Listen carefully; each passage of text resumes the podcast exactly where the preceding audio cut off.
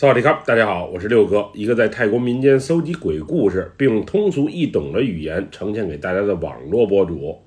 今天带给大家的故事名叫《任意门》，来自一位泰国暖屋里府朋友的分享。接下来，就让我们一起进入到这个故事当中。以前我算是个探险猎奇的爱好者，曾经啊还拍过不少此类的短视频，发到油管上面去。不过自从那件事之后，即使有再大的流量，那些奇奇怪怪的地方我也不敢再去了。毕竟命都差点丢了一次，我现在还能健健康康的把当时的事情和大家分享，已经就算是很幸运了。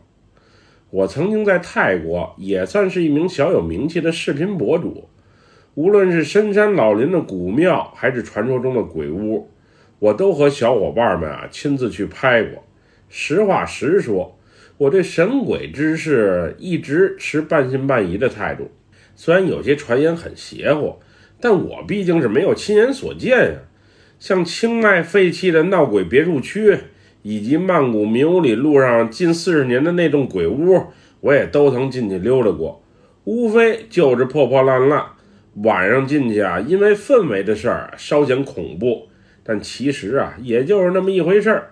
除了流浪猫狗有一些鬼，我是从来都没见过的。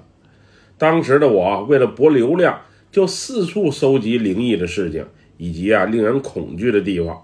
只要有时间，我们就会提前做好脚本进去拍摄。有时啊还会人为的制造一些恐怖的话题。我们是乐此不疲，并从自媒体上啊收获颇丰，至少养活我们团队几个人啊是足够了。之前来自暖屋里府的小胖就和我提过，在当地湄南河畔的一个老木屋啊，传言闹鬼。那房子以前是个搞巫术的黑衣法师的，他生前确实挺灵。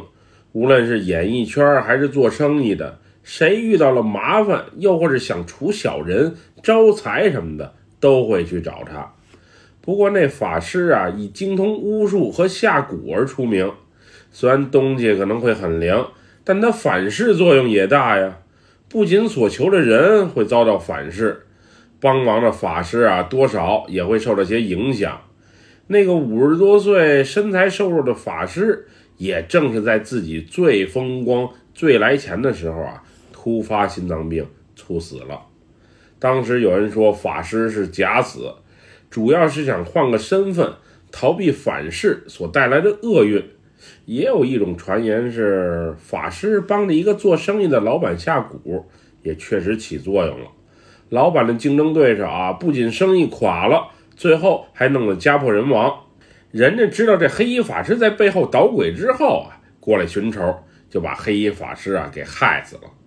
当年法师突然猝死的事儿啊，闹得动静还挺大的，都上报纸了。最离谱的一种传言是。法师找女徒弟啊合修，兴奋过度而导致的猝死。总之，传什么的都有。我在网上搜集资料的时候，还有人说，每到月圆之夜，午夜时分，那栋木屋里啊就会传来念咒语的声音，而且动静还挺大的，附近的住户都能听到。我一看，这确实是个热点呀。然后，先是汇总那里所发生过的诡异事情，做了个预告片儿。之后啊，选了个月圆之夜，准备去那里一探究竟。我们当时就希望去那里探险的日子啊，千万别下雨，不然圆月被遮，大雨也会影响拍摄。到时去了没能拍出效果，那就太不值当了。好在那天没记错的话，应该是八月十七号。当晚啊，天气凉爽，一点乌云都看不到，也就晚上六点钟左右。圆月就出现在夜空。我们一行人啊是开车过去的，我和小美负责出镜，小胖负责拍摄，小涛则负责装备和打光。去拍摄的那天啊，小美脸色苍白，一直捂着肚子。后来我掐指一算，才意识到人家可能是到生理期了。我原本是不想让她跟着去的，毕竟啊身子不舒服，生理期期间也容易招阴物。不过架不住他的韧性与坚持，最后只得随他去了。